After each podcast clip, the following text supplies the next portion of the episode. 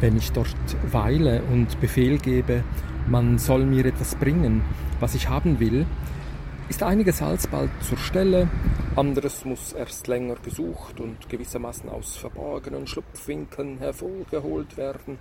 Manches drängt haufenweis heran, und während man doch nach anderem sucht und fragt, springt es einem in den Weg, als sagte es, sind wir sie vielleicht?